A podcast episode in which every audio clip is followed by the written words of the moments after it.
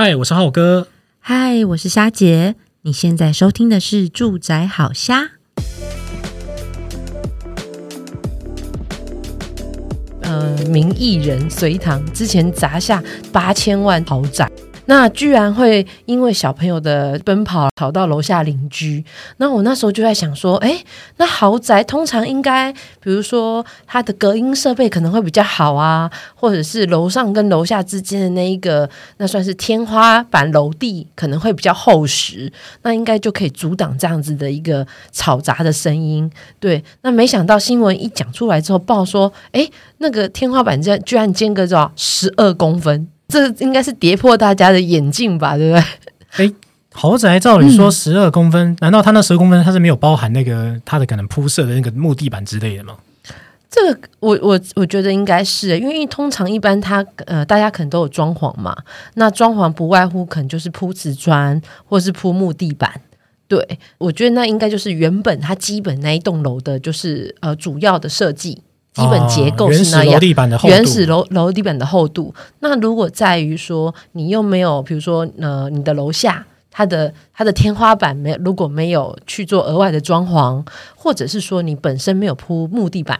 好去做额外的间隔，那个才会才只有十二公分啊。那不然一般这样算下来，其实应该都还会再厚厚一点才对。不过我后来看新闻的后续啊、嗯，因为他本人有出来做一些说明啦。嗯、他说，其实其实他们的那个地板有开始在装潢的时候有有在设计过，然后有让它加厚。然后另外就是他们其实跟小孩之间还有他们自己的作息时间，其实都是蛮正常的。嗯，但是邻居这边可能还是会听到他们一些走动或者是跳动声音。嗯，那这个问题到底要怎么解决啊？因为你也知道，就是百万买房，千金买邻，啊，不对，因为现在没有千百万买房了。哦对，所以你就很难嘛。那千万买房，然后可能那个真的是好邻居，真的是无价了。对，刚刚讲到声音的传递的这个部分呢、啊，那我之前朋友也有这样的问题，因为他就说他在晚晚上就会听到一个偶尔会传来一个滴滴的声音，那他住三楼，几点的时候在滴啊？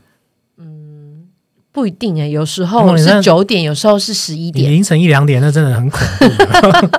它就是它就是一个很轻微的滴，然后很快就没有了。但是它其实偶尔又会出现，偶尔又不会出现。好，那那一个晚上就这样。他当然他不是他是晚睡的人，所以他就觉得还好，没有干扰他到他的睡眠。但是他就是一直觉得心里就是就是怪怪的，所以他就去跑去。呃，问了一下，就是因为通常这样子，可能通常都会问，先问楼上的嘛，对不对？结果他的楼上四楼的住户也说他听到了，哦，对，然后但是四楼的住户呢，跟五楼不好，感情不好，所以他就他们就四楼就说啊，一定都是那个五楼啦，所以他们跑去问五楼，那五楼就说啊。没有啊，我晚上都很早睡啊，所以我家也没有那种会发出什么样会什么样的声音，甚至还请他们去家里去看，然后他们去，比如说开门啊，就是主人就在那边示范开门，好像也没有那个声音？后来一问之下才知道是二楼的邻居。好、哦，那二楼的邻居呢？因为呃家中有一个就是呃就是比较需要照顾的，就是孩子。好，那所以以防孩子，比如说从房间出来，可能啊、呃、妈妈不知道，所以可能就是有有加装了一个就是那种呃阻挡板，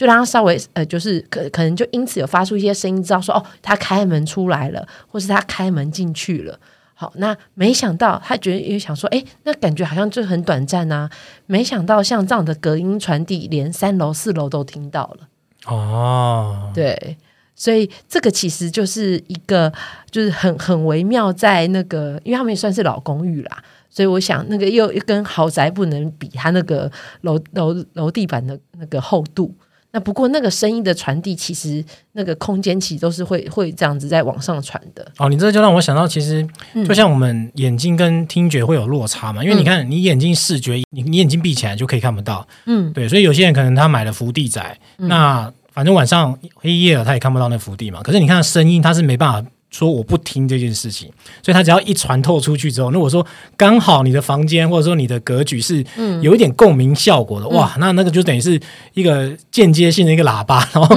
你看你的上下楼层、你的邻左右邻居都听到你那个声音。嗯，所以就像这一次啊，他说，呃，隋唐住的他那算是三十年的中古屋嘛，那所以他如果是那种中空的楼板的话，那如果没有再额外增加什么其他的加厚设备啦，或是软垫的话，那的确有可能就是你呃楼上一跑动，那楼下可能就听得一清二楚。好，那再加上其实呃邻居有时候作息不同啊，那其实对于那个噪音的耐受度，其实就会有差一些了。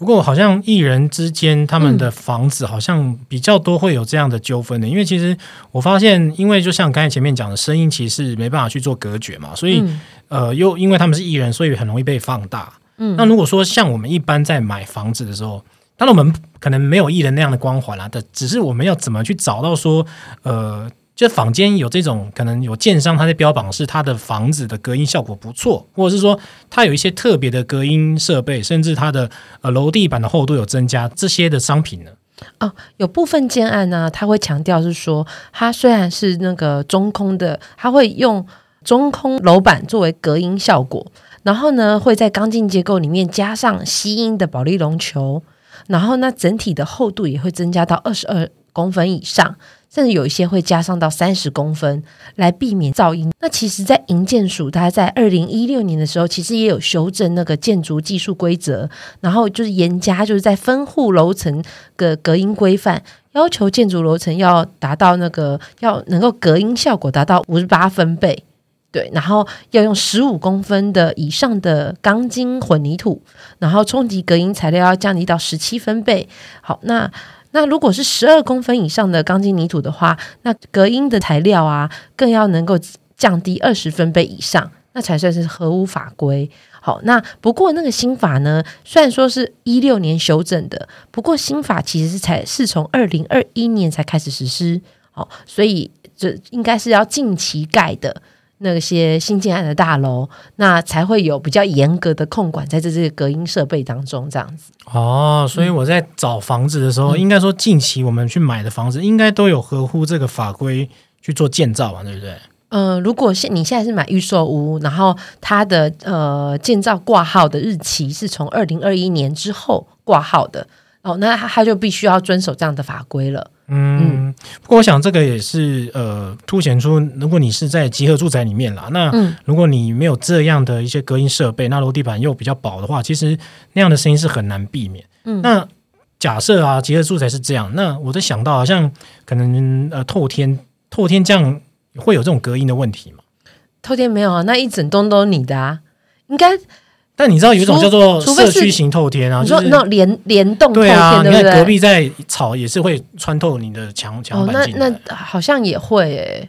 对，那那可能就也总不能要大家都加装那个吸音海绵，就像录音间这样 啊。那真的是。不过其实啊，就像呃，像我们这种就是有小孩的家长，其实因为我们其实呃也会担心孩子那边蹦蹦跳跳。然后会吵到邻居，所以其实我们都也会在，就是小孩还没有办法，就是太太约束他的时候，那我们都会在，就是比如说客厅啦，或是他们的卧室主要活动的地方，会加铺巧拼，或是像那种，比如有些厚的那种厚呃厚垫，好，那去也避也避免啦，也也不想半夜被邻居按门铃说叮叮咚，你家小孩怎么还在跑跳，很吵。对，其实我们自己也会有多这样的注意，这样子，嗯，所以也要提醒，就是呃，听众朋友，如果你们家有刚就是已经开始在爬的小孩，其实就可以注意了。好，那一一来就是那个后垫可以保护小孩，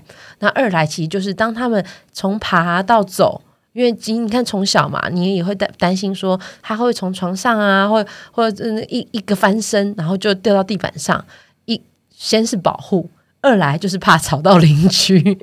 对小孩成长的过程当中，巧拼都是家长们的好朋友。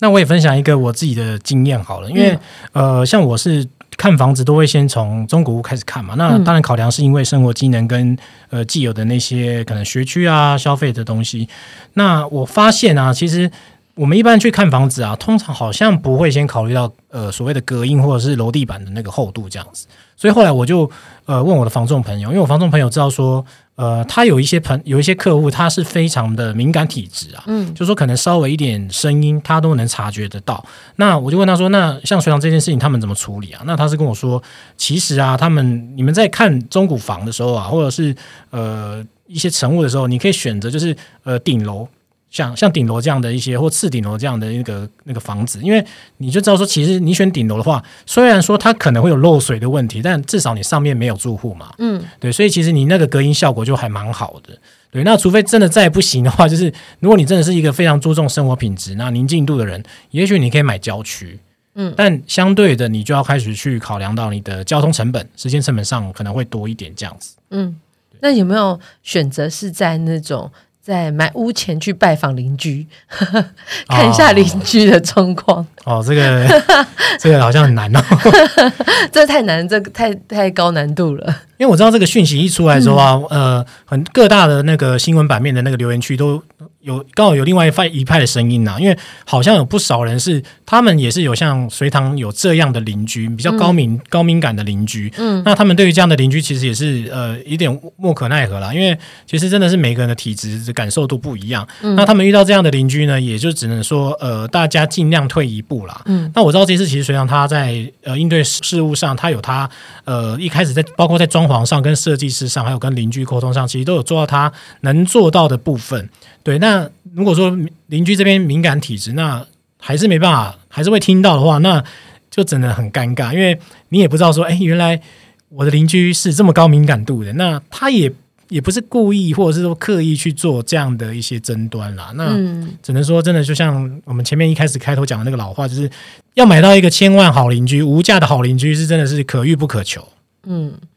对，那希望这件事情能够顺利的落幕啦，对。诶，在我们录音播出来的时候，应该应该风波应该应该邻居都应该安抚好才对了。对，那也在跟大家提醒哦，嗯、就说在看房子的时候啊，其实可以不妨再去问一下房仲，甚至问一下那个呃左右呃邻居或者是里长这些，可以了解说这个、嗯、这个社区它目前当前呃过往它的一些呃大家居民的居住的方式，那它的邻近的一些状况，那。如果你知道这些资讯呢，它至少可以帮助你说之后可以减少像这样有一些邻居不和的一些纠纷。因为不少案件是他花了大笔的装潢之后入住之后才发现，诶，他其实跟邻居甚至跟管委或社区整个氛围是呃落差蛮大的。那后续才开始烦恼说要卖房子，而且你看哦，现在有房地合一税，你看你才刚买，然后住不到两年，很贵哦，四十五趴哦，四十五趴超多钱，超多钱，对对啊，而且浩哥，这是我们第一集在聊新闻时事题耶。啊，哦、对，第一次也要掌声一下。没有啦。如果大家对于我们这种，就是呃，因为刚好其实跟生活还蛮贴近的。那我们其实也都是，我我真是从小孩，因为就像刚呃新闻一出来的时候，我们就会想到啊，那我们以前小时候，就小孩子还小的时候，我们是怎么做处理的，就非常有感触。对，所以才想说，那找找浩哥来聊这集这样子。作为我们那个第一集十四题的录音，那如果大家对于像这样子，就是我们偶尔在节目当中也会聊聊跟新闻时事啊、跟住宅有关系的，大家也觉得诶，也想听听看我们两个的呃怎么怎呃怎么来解析的话，那欢迎就是给帮我们做五星推荐，也欢迎留言给我们，让我们知道你有没有喜欢。嗯，好，那我们下次聊喽。好，下次聊，拜拜，拜拜。如果你喜欢今天的内容呢，别忘了到 Facebook 搜寻“住宅好虾”，让我们陪你虾天虾地虾聊房事相关大小事。